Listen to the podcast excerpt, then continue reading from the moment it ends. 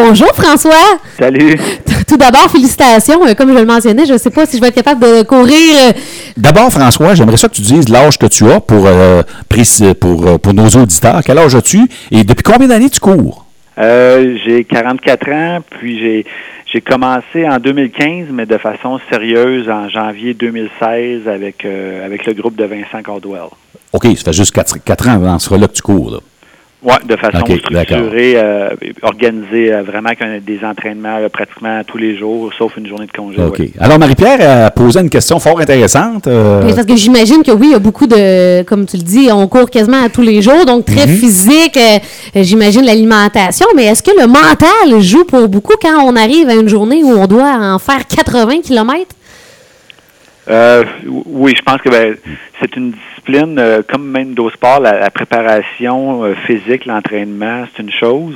Euh, Qu'est-ce qui fait qu'à un moment donné, tu peux réussir à, à performer ou à, à livrer la marchandise par rapport à ton entraînement? Je pense qu'il y a beaucoup d'une question là, justement de préparation mentale, d'être dans des bonnes dispositions, puis de d'avoir petit à petit des, des différents succès qui te permettent de t'accrocher euh, par rapport à ça parce que c'est sûr que des longues courses que j'avais jamais fait une longue course comme ça là, mais dès que tu es dans la longueur à un moment donné t'en passes des idées dans la tête puis il y a toujours Mhm. des, des périodes creuses dans, dans la sûr. course euh, dans ce moment-là fait que faut que tu t'accroches par rapport à ça fait que le mental euh, joue aussi beaucoup ouais. Pour le bénéfice des gens qui nous écoutent, jusqu'à maintenant, tu avais 6 ou 7 marathons de fait, et un marathon, c'est 42 km. Mais là, comme tu viens de le dire, c'est la première fois que tu t'attaquais à un défi de cette ampleur-là. là. Ouais, j'avais jamais euh, ben, l'entraînement habituellement, je vais jamais plus que, que 38 km comme longue sortie. Mhm. Euh, les compétitions, j'avais fait 42.2, donc euh, dès que j'ai comme passé ce cap-là, euh, dimanche, j'étais dans la- une zone inconnue, puis je m'étais pas préparé là, vraiment pour cet événement-là. C'est sûr que je suis entraîné, mais euh, Mhm. mettons que pour faire des compétitions, là, euh, je me préparais aussi avec des longues sorties de, de 50, euh, 60, 65 kilomètres. Ce que là, j'ai pas fait. Donc, j'ai j'ai tombé dans une zone vraiment là euh, inconnue. Euh, donc, j'avoue qu'à partir du 60e, ça a été euh, ça a été difficile. C'est- Ah oui. Sensation d'épuisement généralisé. Le, le souffle était là, mais le, le corps, euh, c'est comme s'il y a comme une fatigue générale. Oui, il je veut plus avancer. oui. Est-ce qu'on a pensé abandonner, François, ou euh, et, qu'est-ce qui a fait qu'on on a dit au 60e kilomètre, euh, OK, là, je lâche pas, y a-t-il un élément précis? Euh, pour moi, c'était c'était pas une option d'a- d'arrêter. La, la seule chose, euh, si j'avais senti une blessure, hein, mettons, importante qui aurait pu me retirer de Mhm. l'entraînement pendant plusieurs mois, euh, là, j'aurais arrêté. Euh, sinon, euh, la persévérance, moi, je travaille dans le milieu d'éducation, on parle beaucoup de persévérance scolaire. Moi, je moi, je pense plus que globalement, dans la vie de tous les jours, la persévérance nous, nous amène à réaliser, soit au niveau du travail, au niveau de l'école, au niveau de l'adversité qu'on vit à tous les jours. Donc, euh, pour moi, c'était c'était c'était pas une, c'était pas une option de- d'arrêter, ça c'est sûr. Et là, euh, Christian me mentionnait euh, hors d'onde que tu avais passé, François, ici à Quaticook, devant euh, l'ancienne maison familiale. Est-ce que ça, ça a donné un petit regain d'énergie euh, durant la course? Ouais, ben, c'était c'était vraiment particulier parce que ben, mes frères et sœurs ont été là finalement pour euh, pour beaucoup euh, pendant le, le, le six heures de course là, y a- par segment ils ont été là. Oui. Euh, fait que ça, c'était- c'était c'était particulier pour nous. Il y avait également justement là, Vincent Caldwell qui est un, mon mentor, puis ça, euh, ce, ce segment-là, il a fait dans, de Compton là, euh, jusqu'à Quaticook avec moi, puis Oui. j'ai pu lui, lui montrer aussi en même temps là, les, les rues de mon enfance où on jouait au hockey, où je passais le journal La Tribune. Euh, euh, c'était vraiment, ouais, ça a, été, un- ça a été un moment assez fort, puis surtout que ma blonde m'attendait après ça au terrain de balle pour le ravitaillement. puis ça, Oui, au parc Denis Marcoux, ce qu'on appelait jadis le parc Carillon. Ouais, c'est ça. Mhm. Ouais.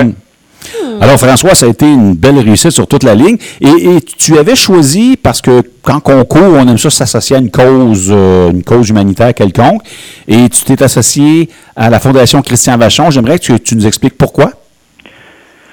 Ben, c'est Christian Vachon euh, qui a pris contact avec moi parce que les fondations en ce moment, justement, avec les mesures euh, Ouais. Qui nous permettent pas de, sollicités, qui leur hein. permettent pas de faire autant de moyens de financement, euh, ben ils ont besoin d'être euh, imaginatifs. Donc ils m'avaient m'avaient proposé si je voulais faire un défi en sachant que j'étais un coureur qui était en ce moment avec aucune compétition. Mhm. Euh, donc, je trouvais l'idée était bonne parce que justement, il aide beaucoup de familles de, qui sont en besoin, des jeunes qui peuvent peut-être pas pratiquer certaines activités ou avoir certaines choses. Puis nous, quand on était jeunes, on était quand même pas très fortunés. On a déjà comme reçu de l'aide. Donc pour moi, là, Mhm. c'était comme de permettre de redonner. Euh, fait que après ça, j'ai réfléchi quelques minutes, puis ça m'apparaissait le défi de descendre à Quaticook, d'aller retourner à mon patelin, de revenir. C'était c'était c'était une façon là, de, de Oui. me challenger. Parce que la, la Fondation Christian Vachon, il faut le dire, là, c'est une fondation qui euh, donne de l'argent pour l'achat de fournitures scolaires, et ce, dans toutes les commissions scolaires de l'Estrie. Donc, euh, ici à la Frontalière, entre autres, je sais, j'ai su que oui, il y a des élèves qui reçoivent un petit peu de- d'aide là, financi- une aide financière de la Fondation Christian Vachon. Euh, François, rapidement, évidemment, euh, ça fait seulement 4-5 ans que tu cours de façon très active pour des marathons. Mais là, je pense que tu as d'autres ambitions aussi pour, je ne sais pas si je devrais dire cet été, mais en tout cas, à tout le moins, l'an prochain, 2021, tu, as un grand projet. Explique-nous un petit peu, parce que je pense que tu vas aller courir outre-Atlantique là, pour, euh, pour une course importante. Oui, euh, Berlin, euh, au mois de septembre, fin septembre de chaque année, Berlin est le, parcours euh, sur marathon considéré le plus rapide. Il fait partie également des, six euh, grands marathons. Euh, alors, euh, si, si la situation se replace, puis que dans le fond, euh, on est en mesure de, de recommencer à voyager, euh, l'objectif, là, euh, pendant que je suis encore dans un une bonne forme physique, euh, Mhm. ce serait d'a- d'aller réaliser mon meilleur chrono peut-être là, sur ce parcours-là. Wow! J'ai j'ai toujours l'objectif de briser la barrière des 2h30 au marathon. OK. Et là, tu aimerais ça aussi être peut-être parmi le, le meilleur chrono canadien à Berlin, en Allemagne? Oui, c'est sûr que le, des, des plus de 40 ans, ça pourrait euh, ça, ça pourrait être un parcours idéal si, euh, si tout se passe bien pour me, me donner une chance de, de- de le faire. Là. C'est sûr que je sais qu'il ne me reste pas non plus 5-6 ans pour le, le tenter, donc à- Ouais. assez à court terme, c'est là qu'il faut que je tente ma chance. Wow, Hey, c'est très impressionnant. Et en terminant, là, euh, François, pour les gens qui nous écoutent, si tu avais donné le goût à certains euh, des auditeurs de se mettre à courir, ou pour moi qui va peut-être courir un petit 5 km ce soir, as-tu des trucs pour les débutants? Un truc que tu as reçu quand tu as débuté, que tu aimerais transmettre euh, aux auditeurs ce matin? Euh, d'y de- d'y prendre plaisir, euh, puis de commencer là, dans le fond avec des objectifs réalistes pour euh, Mhm. justement euh, éviter le plus possible d'avoir tous les désagréments, que ce soit blessure ou que ça devienne. Euh, faut le faire euh, dans des parcours qu'on a du plaisir, euh, puis se, se- se motiver euh, à ce que en- c'est quoi nos objectifs personnels? Donc pas se comparer aux autres. Mhm. Hmm, c'est un bon truc, ça. Donc, je, je ne me comparerai pas à toi ce soir lors de ma course, euh, François Landry.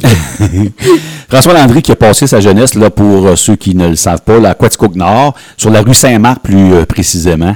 Donc, euh, un gars de chez nous, c'est le frère de Sylvain Landry, euh, le frère de Donald Landry qui, qui travaille au COM aussi à la commission scolaire de Sherbrooke.